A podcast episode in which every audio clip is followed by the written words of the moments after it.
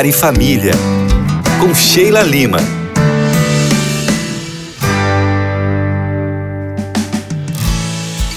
Sheilinha aqui falando, tudo bem por aí? Assunto sério hoje aqui no Lar e Família, gente. Você sabe que aqui nós tratamos sobre tudo, né? Eu recebi já faz algum tempo algumas questões sobre adoção de crianças. Eu achei interessante falar sobre o assunto, porque tem gente na fila de espera, tem gente que já adotou e não tem sido fácil essa adaptação. Mas das inúmeras perguntas que eu recebi, uma delas me chamou muita atenção e eu falei, eu acho que eu vou falar sobre isso lá no programa. Então, o tema do programa é Adotei, não me adaptei, quero devolver. E agora?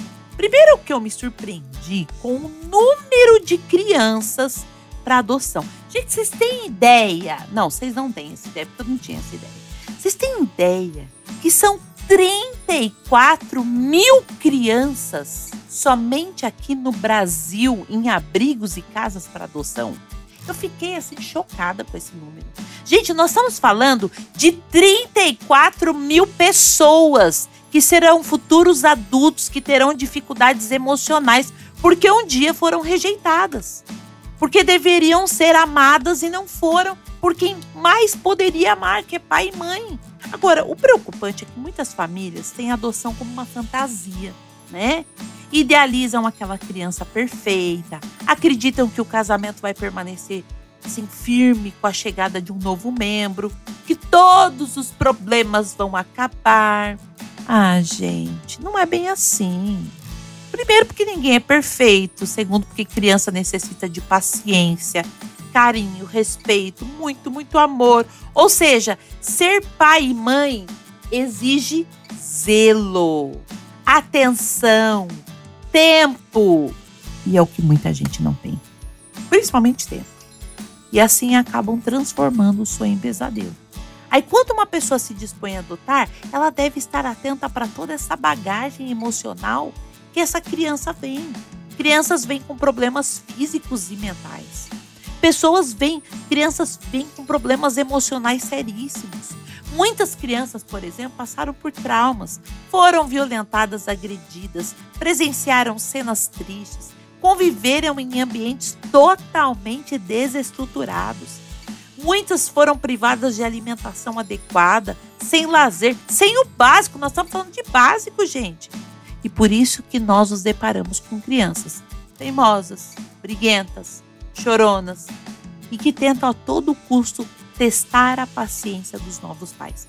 Na realidade, eu tenho alunos assim, né? Alunos que são adotivos e que dão trabalho na escola. Sim, dão trabalho. Não acho que. Ah, não, não dão trabalho. Dão sim.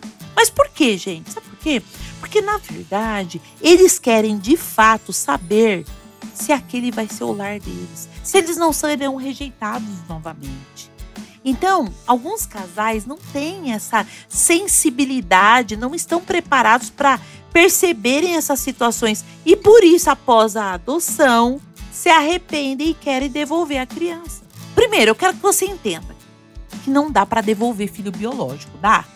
Você que teve filho biológico, dá para devolver? Não. Quantos de nós fomos mal criados e nem por isso fomos devolvidos? Agora imagina uma criança que você escolheu, passou por todo o processo, criou expectativa naquela criança e agora você simplesmente quer devolvê-la ao lar da rejeição. Por isso que o Estatuto da Criança e do Adolescente afirma que a adoção é uma medida irrevogável, excepcional, ou seja, não tem volta.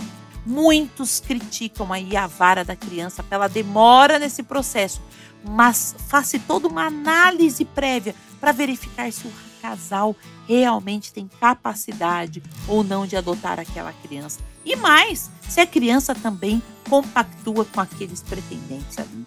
Então, gente, se por acaso eu falo com um casal que pretende adotar, a pergunta que você deve se fazer é: nós estamos preparados? Será que você está preparado para adotar? Bom, pensa direitinho. Eu queria deixar essa reflexão para vocês, porque adotar é um ato de amor eu espero que esse conteúdo tenha ajudado você.